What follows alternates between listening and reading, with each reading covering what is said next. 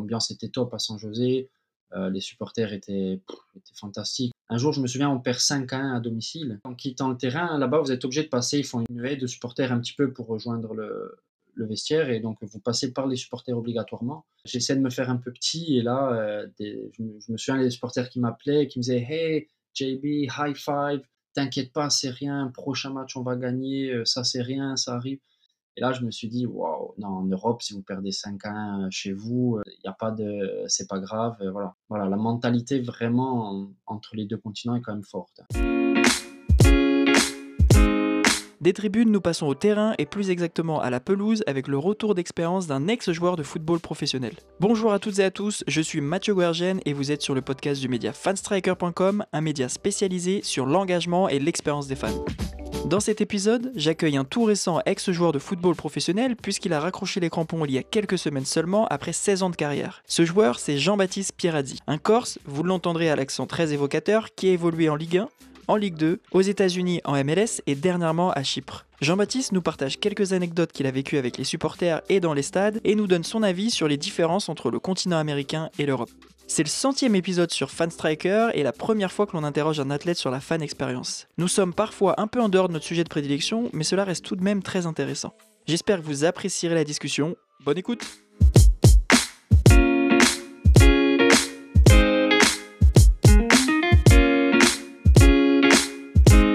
Salut Jean-Baptiste, je suis super content de, te recevoir dans cet épisode sur ce podcast Fan Striker, d'autant plus qu'on avait un peu préparé ça en 2018, mais malheureusement ça s'était pas fait à l'époque lorsqu'on s'était rencontré au Paris FC.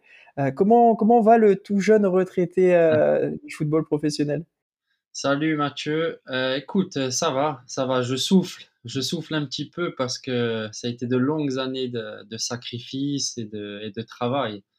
Donc aujourd'hui, j'essaye vraiment de de profiter de la famille. J'ai, avec ma femme et une petite fille de 3 ans, voilà, on essaie vraiment de profiter. Et euh, donc aujourd'hui, euh, vraiment euh, en mode relax, on dira, parce que, parce que j'étais quand même assez fatigué mentalement de tous ces efforts. Et donc voilà, tout en travaillant sur ma reconversion, j'essaye quand même de, profiter un petit peu plus que, que ce que j'ai pu profiter auparavant. Ouais, j'imagine, on aura, on aura l'occasion d'en discuter, notamment de, de 16 années de carrière professionnelle. Est-ce que tu peux, s'il te plaît, pour débuter et mettre un petit peu de contexte euh, pour nos auditeurs, te présenter? Bien sûr. Alors, euh, bon, ben, moi, je suis né à Ajaccio. J'ai fait toutes mes gammes euh, de footballeur à Ajaccio dès l'âge de 4 ans. J'ai commencé à 4 ans. et j'ai gravi les échelons petit à petit et j'ai fait la, grande, la grande majorité de, de mon école de foot, on dira, à l'AC Ajaccio, euh, qui aujourd'hui est monté en première division, enfin en Ligue 1. Et donc, euh, c'est dans ce club-là que, que j'ai commencé ma carrière professionnelle. Et avant de m'envoler euh, à, l'âge de 29 ans vers les États-Unis, et ensuite, à partir de là, c'est là où j'ai commencé un petit peu à bouger. j'ai connu donc le Paris FC, Chypre dans un premier temps, avant de revenir à Ajaccio et cette fois-ci euh, jouer dans le club voisin, le Gazélec Ajaccio, pendant deux saisons. Et euh, suite au Covid, euh, j'ai fait un choix de vie de repartir du côté de Chypre et terminer ma carrière dans cette île dans laquelle je me sens vraiment, vraiment bien.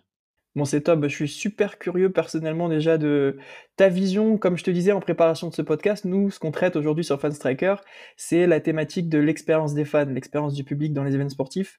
C'est grosso modo les spectateurs qui viennent te voir lorsque tu joues à Charletti à l'époque du Paris FC ou, euh, ou aux États-Unis lorsque tu étais en MLS ou là plus récemment euh, à Chypre. Euh, c'est vraiment important pour moi d'avoir la vision. Jusqu'à maintenant, on l'a jamais eu sur sur notre média, la vision d'un joueur euh, et je pense que c'est pas un sujet qu'on a dû euh, souvent aborder avec toi, cette thématique-là, donc je suis d'autant plus curieux de le, faire aujourd'hui. Euh, ma première question, elle est assez simple.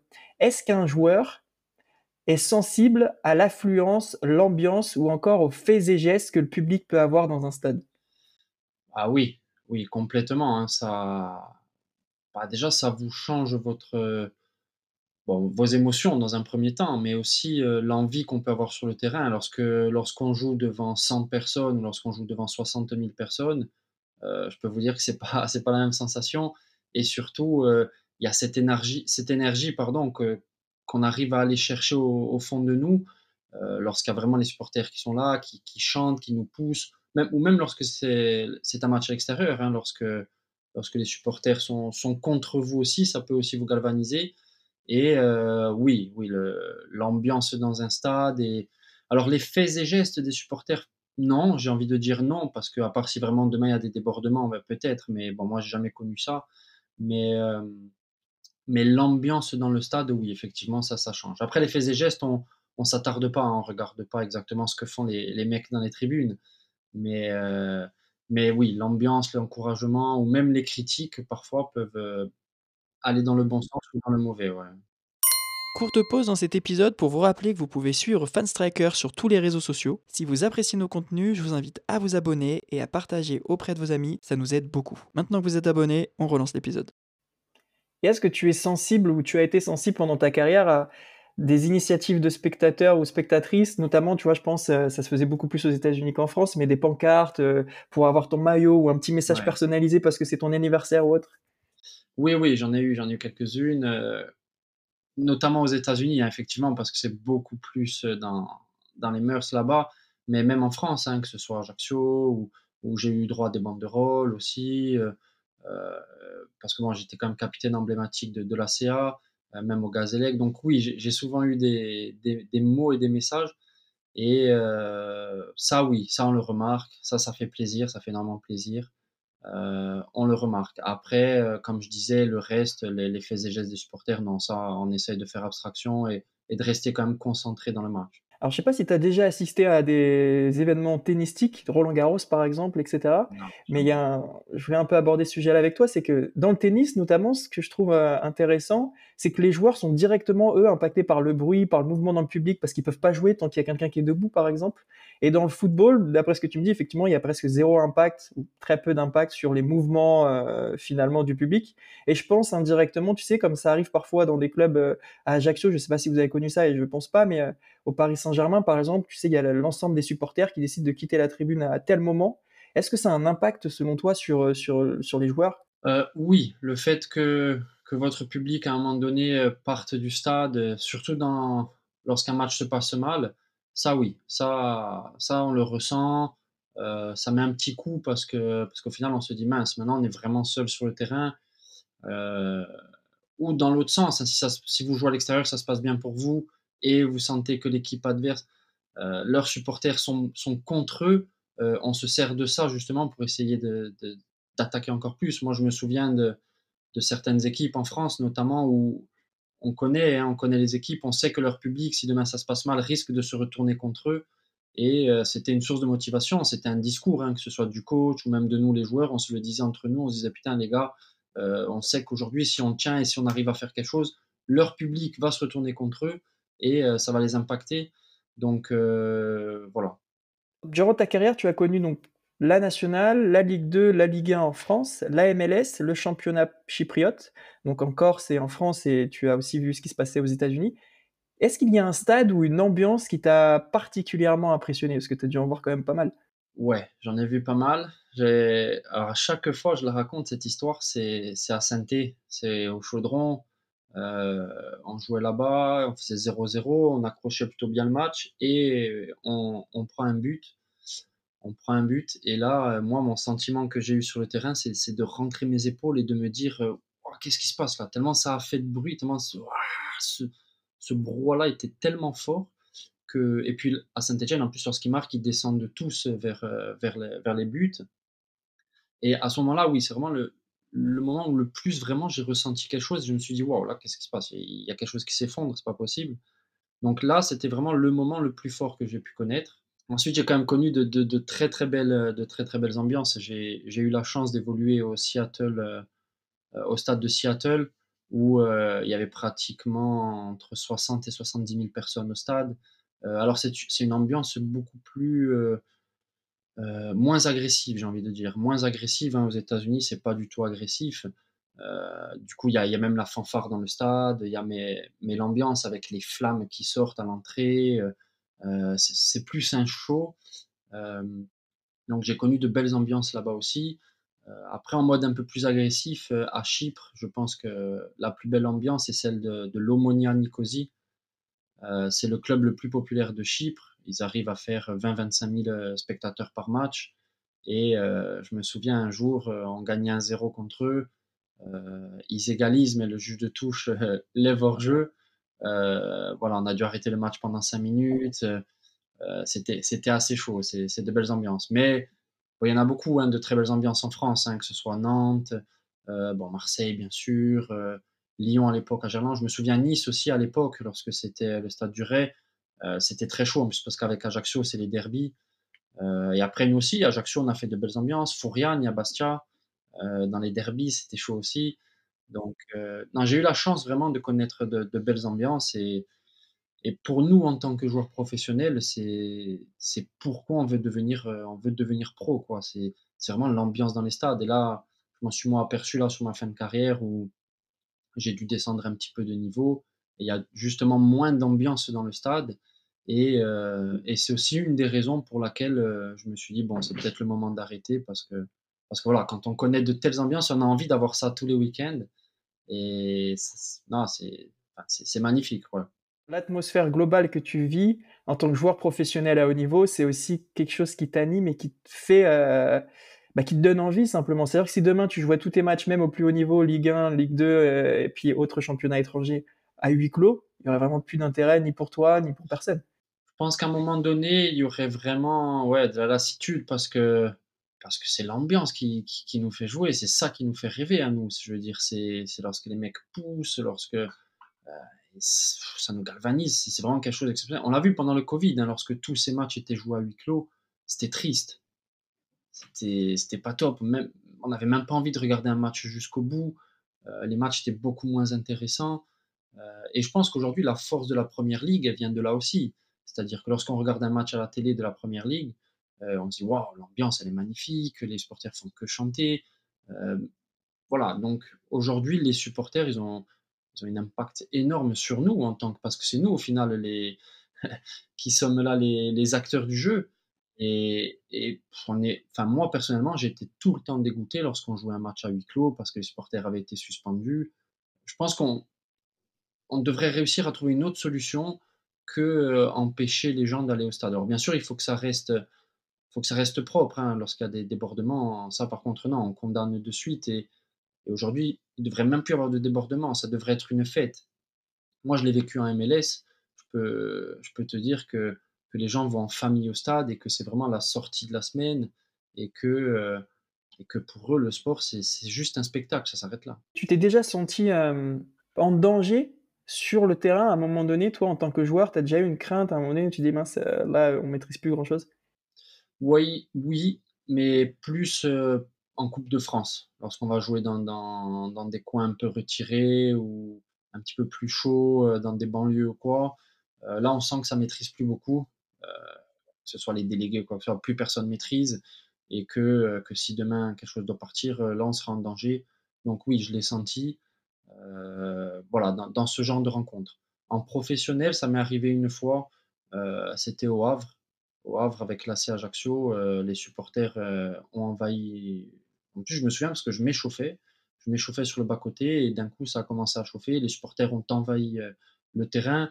on s'est tous regroupés et ensuite, on est rentré dans les vestiaires. je ne sais plus en quelle année, ça devait être en 2009 peut-être. Euh, voilà, c'est peut-être la seule fois aussi où, euh, à un moment donné, on s'est dit, bon, voilà, on risque de, de voilà, quelque chose peut se passer, mais sinon, euh, sinon non.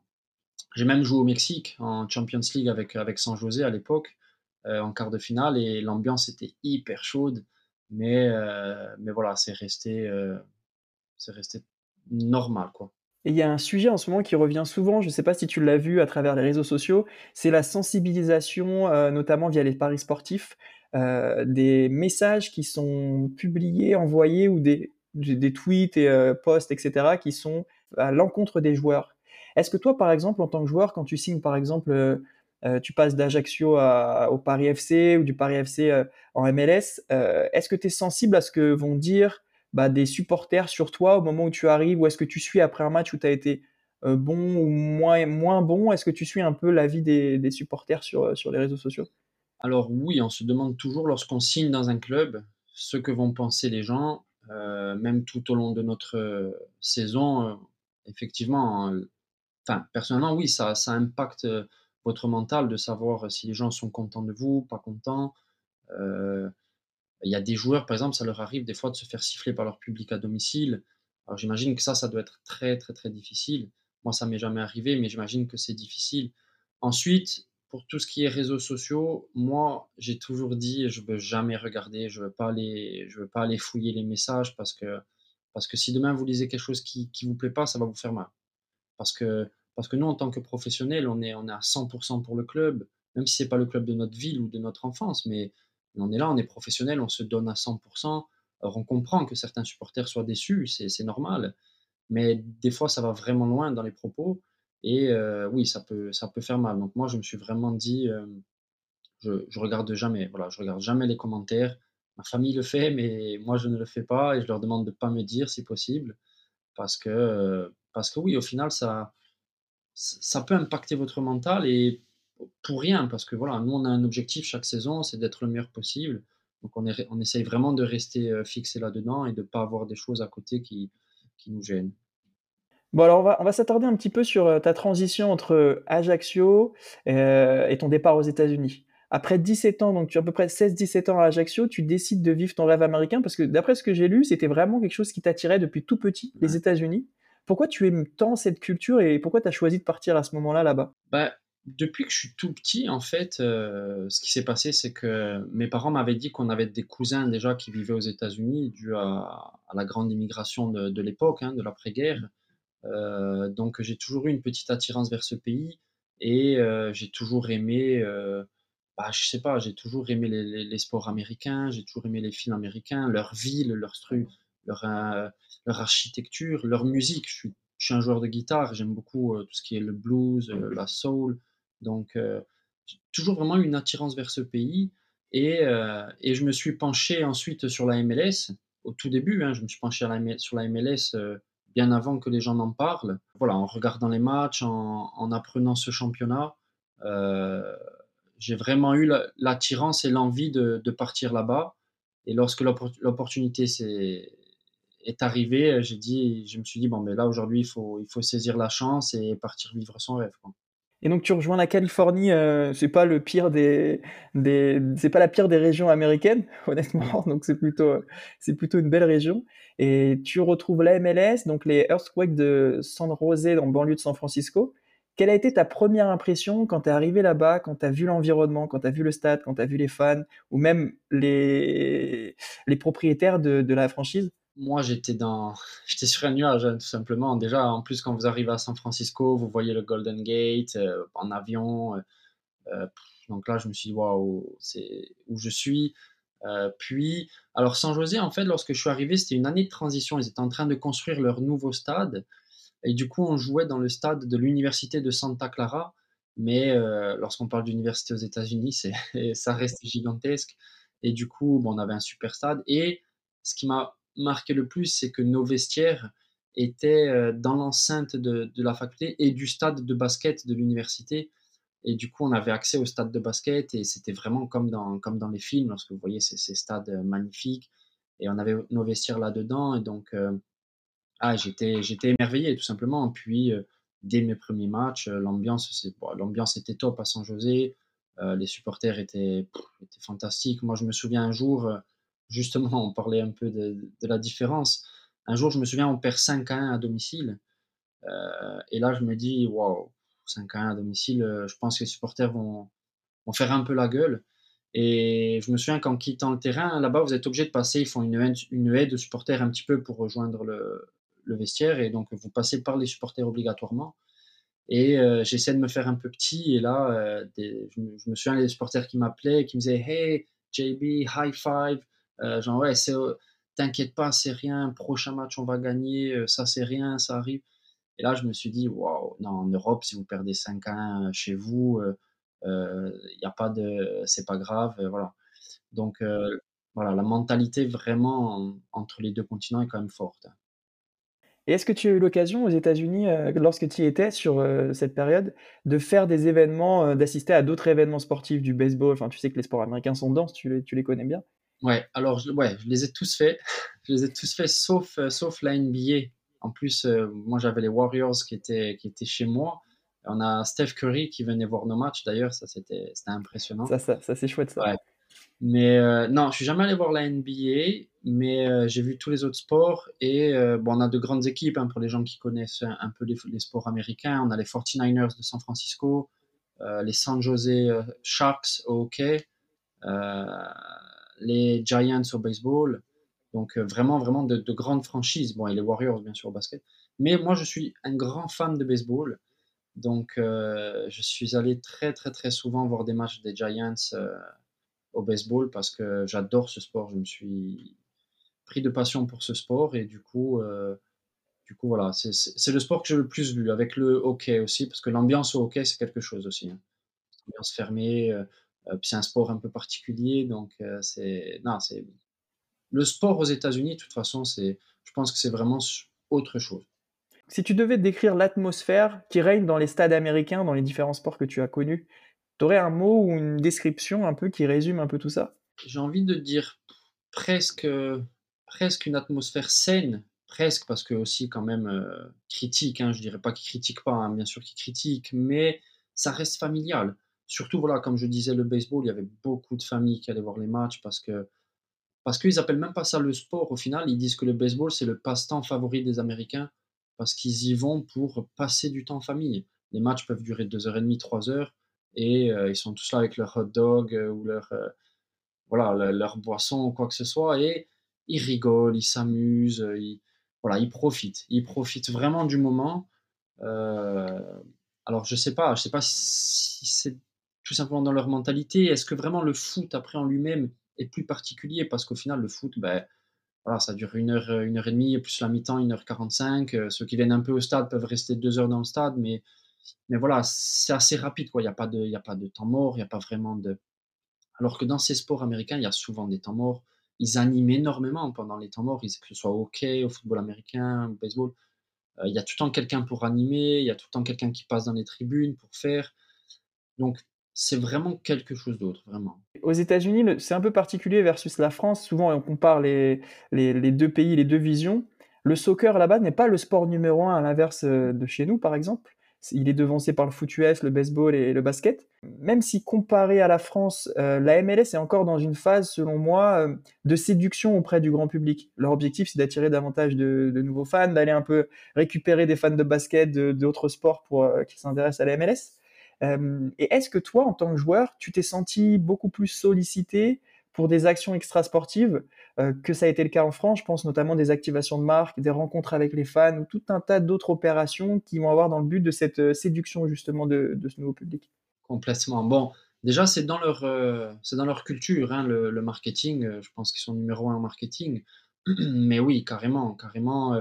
chaque chaque joueur devait se tenir de, il me semble, quatre ou cinq actions marketing par saison euh, c'est aller à l'encontre euh, des jeunes, à l'encontre de marques. Moi, je me souviens que j'ai fait un jour une journée BMW, chose qui n'a rien à voir, mais, mais euh, voilà, vous alliez, vous êtes à l'encontre des gens. Justement, oui, ils essayent de faire prendre conscience aux Américains qu'il n'y a pas que leur sport à eux, mais qu'il y a le soccer, entre guillemets. Et, et aussi, ce qui se passe chez eux, c'est que c'est plutôt un sport de filles, parce que c'est le sport quasiment numéro un des filles. Donc, ils essayent vraiment de l'amener chez les hommes mais ils sont en train de gagner beaucoup, beaucoup de monde parce que, en fait, ils se sont rendus compte que, que le, surtout le football américain, parce que les jeunes avaient tendance d'aller vers le football américain, mais les parents sont de moins en moins, euh, sont de moins en moins attirés vers ce sport-là parce qu'il y a beaucoup de chocs. Hein. C'est, un sport à choc et du coup, euh, euh, ils préfèrent mettre leurs gamins au soccer. Donc, petit à petit, ils sont en train de gagner. Et oui, la MLS fait un travail énorme de séduction. De toute façon, on le sait. Euh, on n'a qu'à voir quand on les suit sur les réseaux sociaux. Euh, je pense que c'est la ligue la, plus active et la plus attractive hein, sur en termes de marketing. Euh, et, on voit aujourd'hui le niveau qui, est carrément monté d'un cran. et les joueurs qu'ils arrivent à attirer, là, les derniers qui ont signé, là, les Insigne, les, les Chiellini, les... et encore, c'est un petit peu vieux, mais mais ils arrivent même à attirer des, jeunes joueurs euh, maintenant à se dire. Maintenant, même pour les jeunes joueurs, la MLS c'est devenu un vrai tremplin, quoi. C'est un vrai, euh, c'est un vrai championnat. Je veux dire, ils ont quasiment, c'est fini hein, les stades de football américain sur synthétique. tous les clubs ont leur propre stade spécifique. les stades sont tout le temps pleins. vous avez jamais de Bon, c'est des petits détails, vous n'avez jamais de problème de paiement. Je sais qu'il y a des championnats en Europe où les, joueurs ont des problèmes de paiement. Euh, là-bas, tout est structuré, tout est carré. Euh, puis, pour moi, ce qui fait vraiment la différence de la MLS aujourd'hui, et c'est ce que j'essaye de dire à certains joueurs, c'est que pour des joueurs, entre guillemets, moyens, même des joueurs de Ligue 1, mais pas ceux qui sont au PSG, pas ceux qui sont au Real Madrid, bien sûr, mais ceux qui sont dans des équipes normales, vous partez à MLS et vous avez justement ce sentiment d'appartenir à un très très très grand club d'Europe, euh, ce qui pourrait pas être le cas lorsque vous faites une carrière à, à Lorient ou même si c'est des, grands clubs, attention. Hein. Mais lorsque vous signez, je vous donne un exemple, au Los Angeles Galaxy ou dans, ces clubs mythiques, euh, vous avez tout comme si vous étiez au Real Madrid. Ouais, tu as, les meilleures conditions euh, possibles pour justement évoluer et vivre un peu ce que tu disais tout à l'heure, la vie de rêve dans des conditions que tu ne connaîtrais peut-être pas en Europe. Exactement, c'est exactement ça. Est-ce que tu as déjà joué, euh, je crois que c'était New York à l'époque, il n'y a pas que New York, mais il y en avait plusieurs en MLS, sur des matchs, euh, sur des terrains de baseball convertis en terrain de football? Euh, Alors ça m'est arrivé, mais pas en match officiel, moi, à mon époque, parce que quand New York City est rentré dans la MLS, on avait joué un match, mais on les avait reçus comme on était dans des conférences opposées. C'est nous qui les avons reçus cette saison-là. mais ça m'est arrivé de jouer dans des matchs de préparation euh, notamment à Las Vegas. On partait faire nos matchs de préparation à Las Vegas. Il y a plusieurs équipes de MLS. Et le match se faisait sur un, terrain de baseball. Et j'adorais ça. Ah J'ai ça. Ah ouais, la, structure du, stade de baseball. Bon, ce qui est dommage, c'est que la partie terre est remplacée par du gazon rapidement, donc la, couleur différencie. Mais, euh, mais je sais pas, l'ambiance, elle était, elle était top. Ouais, elle était top. Il y a une ambiance particulière aux États-Unis quand même. Est-ce que tu as senti euh, par rapport aux dirigeants que tu as rencontrés à Ajaccio, au Paris FC euh, et aux États-Unis et voire même à Chypre, une différence d'approche sur euh, bah, tous ces sujets dont on parle, déjà l'aspect sportif, mais aussi l'aspect euh, marketing, tout ce qu'il y a derrière qui vont avoir un objectif de, de séduire le public, d'aller vers ce public-là aussi? Oui, il y a eu de grandes différences. Hein. Bon, moi déjà, Ajaccio, c'est mon club de c'est mon club de naissance, entre guillemets. Donc, c'était vraiment. Euh, puis, c'est un club familial, hein. de toute façon, c'est un club qui reste à taille humaine, club familial. Donc, on a, il y avait vraiment une proximité euh, entre tout le monde, que ce soit les gens des bureaux jusqu'aux joueurs et jusqu'aux gamins. Donc, il y avait ça, mais c'est vrai qu'on n'était pas forcément basé sur le marketing, euh, surtout que c'était une autre époque. Hein. C'est plus, c'est pas comme aujourd'hui où vraiment le, football a changé. Mais en, aux États-Unis, c'est différent parce que en fait, c'est une entreprise, tout simplement. C'est une compagnie qui, qui gère euh, les, euh, les, propriétaires de franchise. Vous les voyez jamais, vous les voyez peut-être une fois euh, en deux ou trois ans. Il y a un président, un directeur, mais après, eux, ils ont d'autres personnes. Vous rentrez dans les bureaux, il y a peut-être 100 personnes qui travaillent dans les bureaux. c'est vraiment une société, c'est une entreprise, ils la gèrent différemment. ensuite, bon, le Paris FC en train de devenir un très grand club. Donc euh, oui, eux aussi sont structurés et, ça a changé depuis aussi mon passage à moi. Mais il y avait déjà, on sentait déjà ce, niveau de professionnalisme et voilà que, voulait atteindre le, président Ferrach. Et, euh, et Chypre, c'est différent selon les clubs où vous êtes. Moi, les clubs dans lesquels je suis passé, c'était aussi très familial. Donc, euh, ça me faisait beaucoup penser à, Ajaccio. mais c'est une autre ambiance. C'est une autre ambiance Chypre aussi. Est-ce que pendant ta carrière, pendant ces, 16-17 années euh, où tu as évolué au plus haut niveau, est-ce que tu as déjà été euh, sensibilisé à la thématique d'expérience des fans? Par exemple, est-ce que tu as déjà eu des conseils pour euh, alimenter le spectacle pour le public, faire le show, ou alors des petites directives pour aller saluer les spectateurs en fin de match, offrir ton maillot régulièrement, aller signer des autographes? Tu sais, comme aujourd'hui, il y a beaucoup plus de joueurs et de jeunes joueurs qui sont sensibilisés sur plein de thématiques bah, les paris sportifs euh, euh, ou aussi la thématique des agents de joueurs dont on parlera en toute fin d'épisode? Non, non, moi à mon époque, non. Hein, on ne nous disait rien, il fallait vraiment apprendre sur le tard et, il fallait se faire soi-même sa propre image, je dirais. Euh, alors oui, bien sûr, lors de fin de match, souvent le staff nous disait d'aller saluer nos supporters parce que des fois, nous, on reste concentré, on ne pense pas forcément à ça, mais, mais sinon, ça venait tout simplement naturellement. Hein. Moi, de toute façon, bon, je suis quelqu'un qui n'a jamais refusé de, signer un autographe euh, ou de faire une photo avec un fan, mais euh, non, on ne nous a pas appris. Mais aujourd'hui, comme je disais, c'est différent. C'est devenu un football business, c'est devenu même, même le mode de vie, hein, beaucoup basé sur les réseaux sociaux, sur ce marketing-là, sur l'image je pense qu'un des premiers à avoir vraiment compris ça et fait le pas, je pense que c'est même Mbappé, hein, parce qu'il a commencé dès, jeune. Hein. Moi, je me souviens quand il était gamin, il faisait des interviews et on se disait, mais c'est pas possible ce gamin, il, il, a 30 ans dans sa tête, c'est, qu'est-ce que c'est?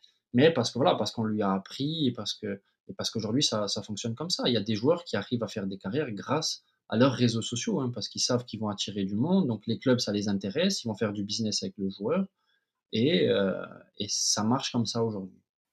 Ouais, c'est le monde de l'influence. À partir du moment où tu es une personnalité, tu peux avoir une audience et tu peux vendre des produits. Demain, peut-être que tu vas pouvoir vendre des produits sur euh, Instagram ou autre. Je pense pas que c'est quelque chose qui t'intéresse, mais en tout cas, c'est une possibilité.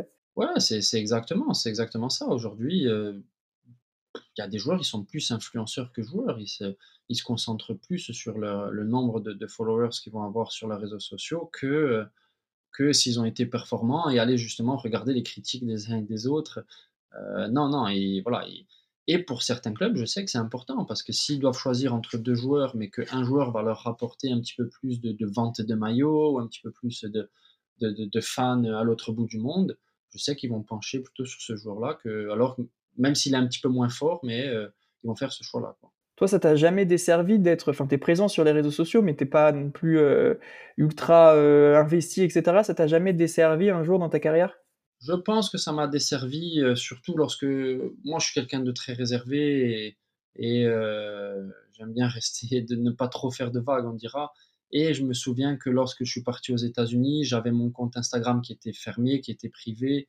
Et euh, je pense que oui, justement, je me suis à un moment donné un petit peu fermé. Ça aurait pu m'ouvrir plus de, plus de, portes, je dirais, parce que aux États-Unis, on avait le droit de faire des, coups marketing avec les clubs, mais on pouvait les faire seul aussi.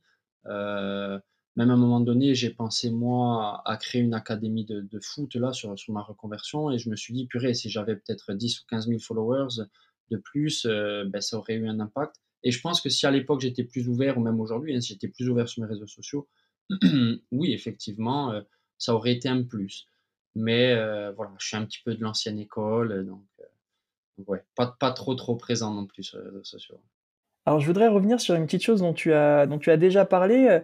J'ai lu en préparant cet épisode euh, l'une des, anciennes interviews que tu avais euh, faites au Paris FC à l'époque, et t'expliquais qu'aux États-Unis, les gens qui venaient au stade en famille, parfois avec des bébés euh, très très très jeunes, est-ce que toi tu as vu cette différence vraiment marquée entre bah, les gens qui viennent au stade aux États-Unis les gens qui viennent au stade en France ou les gens qui viennent au stade à, Chypre, par exemple Est-ce qu'il y a vraiment une différence? Ouais, c'est ce que je disais tout à l'heure. Hein. C'est euh, aux États-Unis, c'est vraiment la sortie familiale.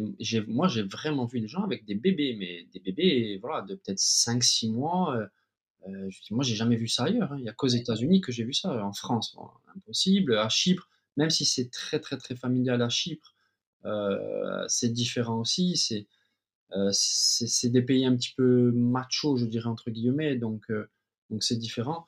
Mais ce que j'ai vu moi aux États-Unis niveau fan, c'est exceptionnel, c'est exceptionnel. Alors il y a certains spécialistes aujourd'hui, euh, spécialistes du sport business, qui estiment que le modèle fan expérience du type américain comme tu as connu en MLS pourrait pas vraiment avoir sa place en France ou en Europe. Est-ce que toi, tu as un avis sur le sujet? Je pense notamment tu sais, mascottes, les shows, les flammes dont tu parlais, euh, tout ce mmh. qui est mis en place vraiment euh, sur le continent américain?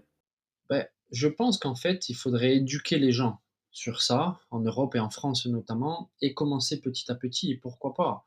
Euh, Je pense qu'à terme, oui, ça pourrait, ça pourrait être bien, et je pense que les gens pourraient s'adapter à ça, et je pense qu'ils aimeraient. Parce qu'aujourd'hui, bah, les gens, ils ont envie de se divertir aussi. Ils n'ont pas envie seulement d'aller au stade. Euh, des fois, en plus, on voit des matchs euh, pas, top. Quoi, hein. Des fois, quand on prend un 0-0 sans occasion, euh, c'est pas génial. Donc, on a envie qu'il y ait quelque chose à côté.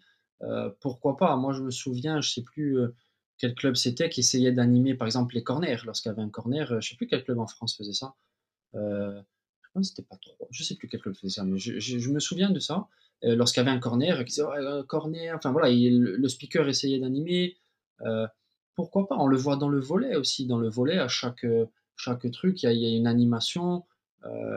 Ou, voilà, donc pourquoi pas le mettre dans le foot Moi, je serais vraiment pour, je serais vraiment pour que, que ça devienne du spectacle parce que ça fonctionne aux États-Unis. Alors certes, c'est dans leur culture, mais pourquoi ça ne deviendrait pas chez nous? On aime, on aime se divertir, nous aussi. Donc, puis c'est d'autant plus beau lorsque, lorsque les joueurs rentrent, que vous voyez des, pas, pas, des feux d'artifice, mais voilà, ce genre de, de, flammes, de, de, trucs, des mascottes.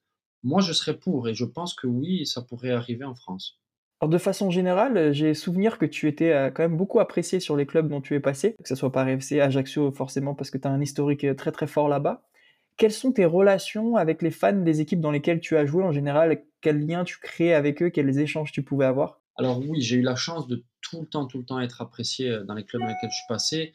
Je pense simplement que c'est dû au fait que je sois un joueur euh, entier. Je, suis quelqu'un qui n'a jamais triché. Euh, j'ai toujours été un joueur d'équipe, comme on peut dire voilà, j'ai jamais mis ma performance euh, personnelle euh, en avant. S'il fallait se sacrifier, moi je me sacrifiais pour l'équipe. Ce qui m'importait, c'était le résultat de l'équipe. Et je pense que les supporters le ressentent ça, vraiment, lorsqu'ils sentent qu'un joueur se bat pour son équipe ou s'il joue lui pour ses stats.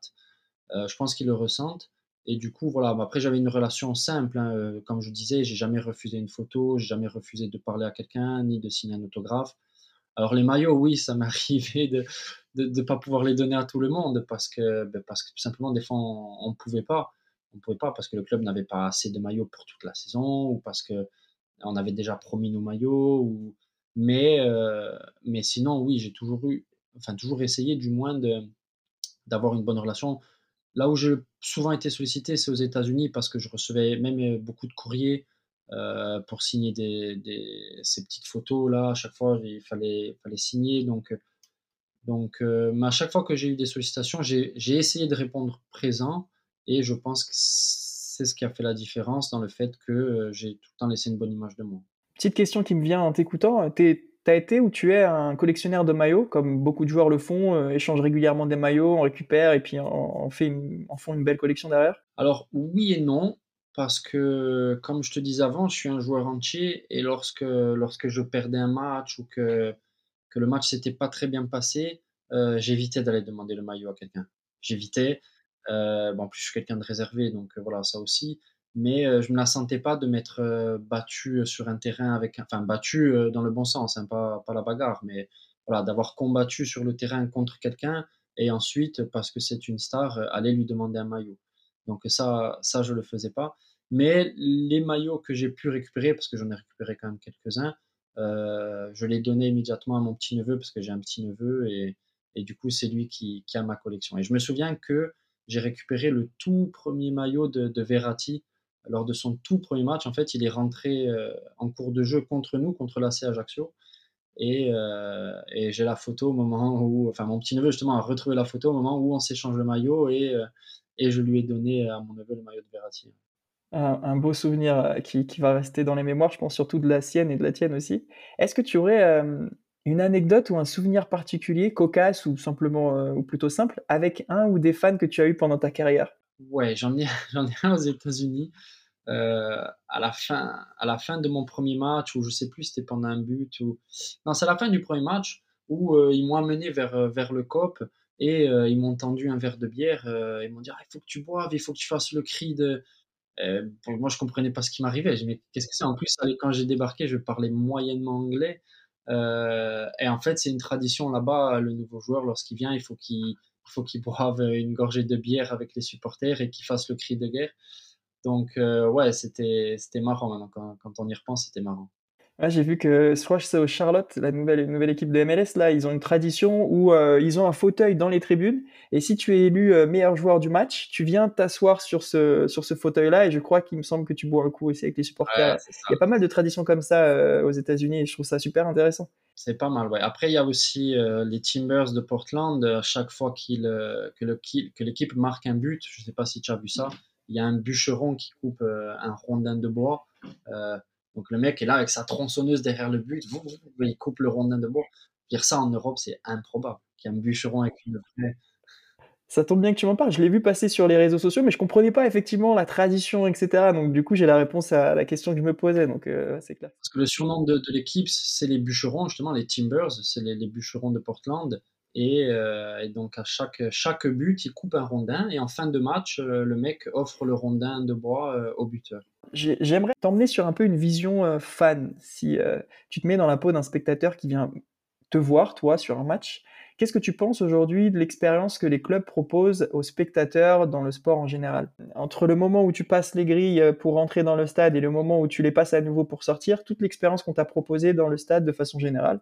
Je pense que c'est en constante amélioration, vraiment, parce que je me souviens de l'époque où voilà, on rentrait dans les stades, on, s'arrêtait à aller prendre sa boisson, aller voir le match et repartir. Euh, aujourd'hui, je pense qu'ils essayent vraiment, de ce qu'on disait tout à l'heure, je pense qu'ils essayent d'amener ce, ce côté un petit peu euh, chaud euh, et divertissement plutôt parce que parce que voilà, on voit que les tribunes sont assez animées. Il y a de plus en plus de, choses à faire dans un stade que simplement aller s'asseoir et regarder son match et s'en aller. Donc je pense que c'est beaucoup mieux. Je pense que c'est vraiment mieux, que c'est en constante amélioration. Après, non, je pense que je pense sincèrement que c'est bien. je pense que les fans quand même sont, sont contents de, de, de ce qu'ils vont voir.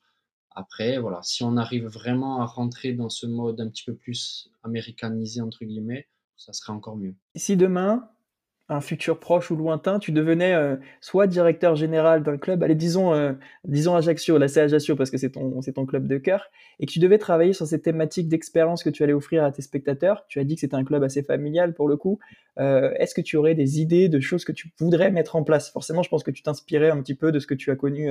Oui, je m'inspirais de ce que j'ai vu aux États-Unis, donc j'essaierais vraiment de créer des beaucoup, beaucoup de journées portes ouvertes, entre guillemets, je sais pas comment appeler ça, mais rencontres entre spectateurs, joueurs. Mais l'ambiance autour du match, oui, j'avais, en plus, j'ai déjà pensé à des trucs comme ça parce que ça, cogite un peu dans ma tête et euh, m'imaginer à, des, à des chansons d'entrée de, match où euh, vraiment il fallait euh, haranguer un peu, un peu la foule pour qu'au moment où les joueurs rentrent, ça soit coordonné avec le chant des, des supporters, la chanson et l'entrée des joueurs. J'ai déjà imaginé pas mal de trucs comme ça.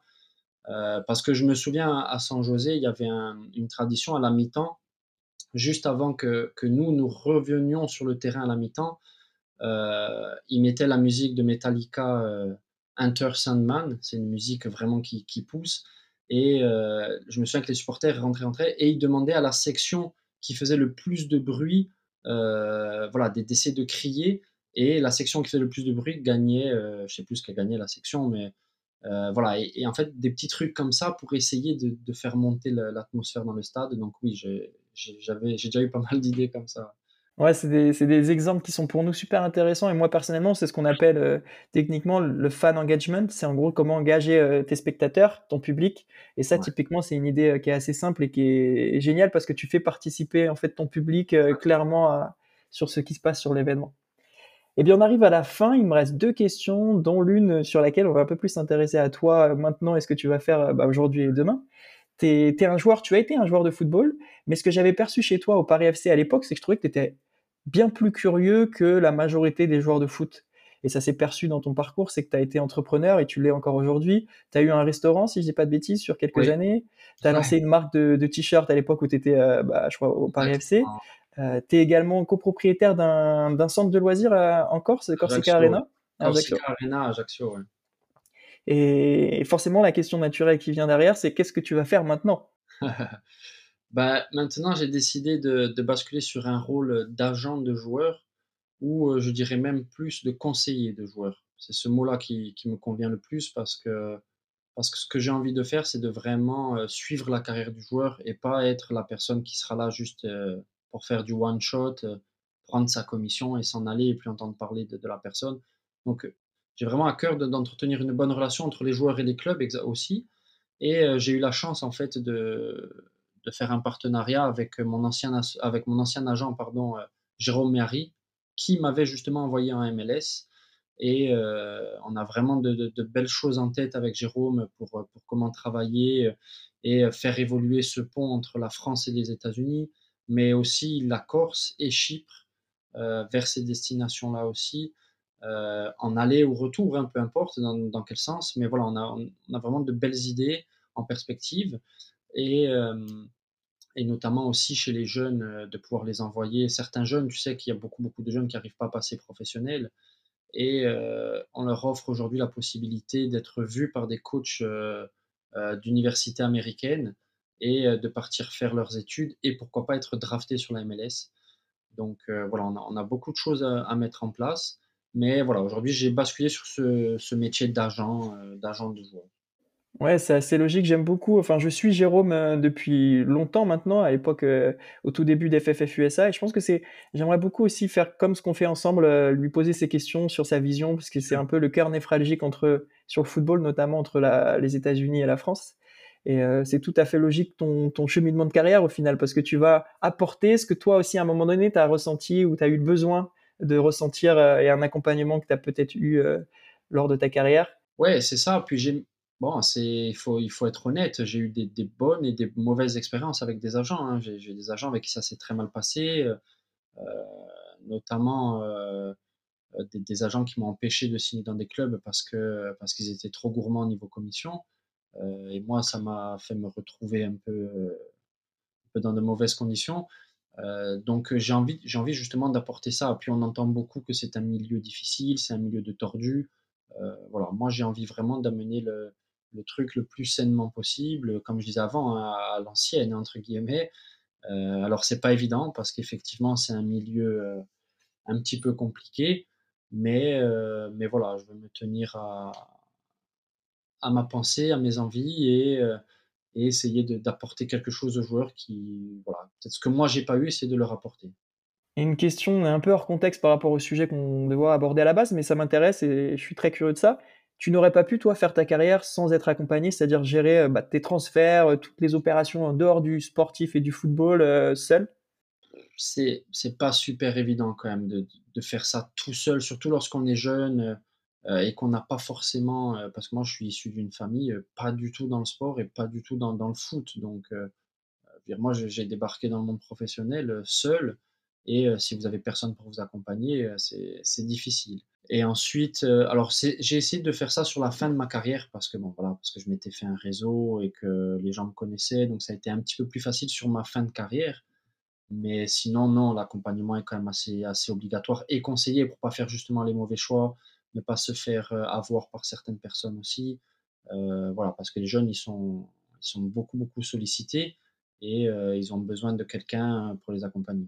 Alors, dernière question, mais avant ça, je vois que je ne sais pas si c'est la déco de tous les jours chez toi à Ajaccio. Le Authentic Fan, c'est quoi exactement ce que je vois derrière? Là, je suis dans, dans le bureau de mon père et, euh, et c'est lui qui l'a ramené de San José. C'est c'est un ouais, c'est ce qu'il donnait dans, dans, les stades et dans à brandir comme ça en tribune? Oui, voilà, mais ça c'est même plus un, je crois que c'est un aimant en plus, je crois que c'est un aimant carrément ou une affiche, je sais pas, mais oui, c'est ce qu'il donnait, c'est ce qu'il donnait à brandir. À chaque fois, de toute façon, il donnait quelque chose, hein, que ce soit des Ouais, que tu ramènes à la maison. Pareil, moi j'ai des, j'ai des souvenirs, euh, tu sais, quand tu pouvais manger bah, au baseball, au, MLS, au football, je suis pas sûr que ça se fasse, mais euh, tu pouvais manger, si tu voulais, tes frites et euh, ton fromage dans des casques de baseball et ensuite tu les rapportais à la maison. J'en ai pas mal à la maison aussi. dernière question, Jean-Baptiste, et après on en aura fini. On a 50 minutes d'échange, quand même, c'est beaucoup, mais super intéressant. Quelle est, selon toi, euh, ta propre définition de la fan expérience? Pour moi, je dirais que ça serait vraiment de, d'en avoir plein les yeux, euh, dans le sens où je veux aller me divertir, je veux passer un bon moment et, si possible, en garder un grand souvenir. Et aussi un moment de partage, voilà, parce que je pense qu'aujourd'hui, euh, le sport, ce qui est bien, c'est de partager les moments avec des gens. Nous, on l'a connu en tant que joueur. Moi, j'ai partagé des, moments euh, exceptionnels, hein, des montées, des maintiens. Euh, ça crée des liens, ça crée des souvenirs à vie, ça, vous change même en tant qu'homme. Et donc, aujourd'hui, je pense que voilà, pour moi, ce qui serait bien, ce serait que les gens, lorsqu'ils vont au stade, ils en ressortent en disant Waouh, l'expérience était top. voilà, j'étais avec mon fils, mon cousin, mon ami, peu importe, mais j'ai passé du bon moment avec lui. Ça arrive pas toutes les semaines, parce que pas tout le monde peut aller toutes les semaines au stade et, euh, et, voilà, et en garder une grande, grande expérience. Merci beaucoup Jean-Baptiste, franchement c'était super enrichissant, super intéressant. Ouais, c'était top. Tu es le premier euh, joueur pro ou ex-joueur pro qui, avec qui on adresse ce sujet-là. Je trouve que c'est important de vous donner la parole aussi sur des sujets dont on n'aborde pas souvent ensemble. Non, c'est vrai, c'est comme on le disait avant, moi c'est la première fois qu'on me parle vraiment de, de ce côté-là du, du sport, entre guillemets. Où est-ce qu'on peut te suivre, Jean-Baptiste? On peut te suivre euh, bah, sur les réseaux, mais aussi peut-être sur LinkedIn ou ailleurs? Oui, alors oui, sur LinkedIn, évidemment. Euh, vraiment, les réseaux où je suis le plus actif, même si je ne le suis pas énormément, mais je le suis quand même, ça restera Instagram et, euh, et LinkedIn. Effectivement, voilà, c'est là où je vais essayer de maintenant de poster un petit peu plus d'actualité et de montrer un peu ce que je fais maintenant. voilà, c'est sur ces deux réseaux sociaux-là, principalement et Instagram quand même. Bon, bon, on va suivre alors tes, tes, travaux. Maintenant que tu, tu, es passé du côté professionnel euh, euh, hors sportif, tu vas pouvoir travailler ton personal branding et on va, on va suivre ça de près alors.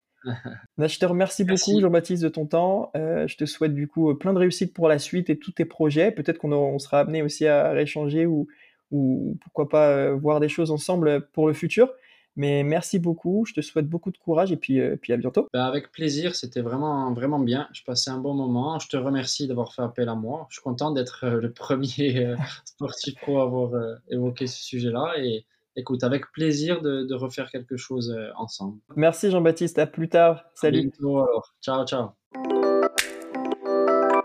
Merci pour votre écoute. Si vous êtes ici, cela signifie que vous avez écouté l'ensemble de la discussion. J'espère que vous l'avez apprécié. On vous donne rendez-vous pour le prochain épisode. D'ici là, n'hésitez pas à nous suivre sur les réseaux sociaux et à nous dire ce que vous avez pensé de ce podcast et vous pouvez même proposer des suggestions et idées d'amélioration. Merci beaucoup à ceux qui nous suivent régulièrement et qui participent à l'enrichissement du débat sur les thématiques de fan expérience et de fan engagement. Si ces sujets vous intéressent, je vous invite à aller faire un tour sur notre site fanstriker.com. Vous y trouverez des des idées et des bonnes pratiques. Bonne journée, bonne soirée ou bon week-end et à bientôt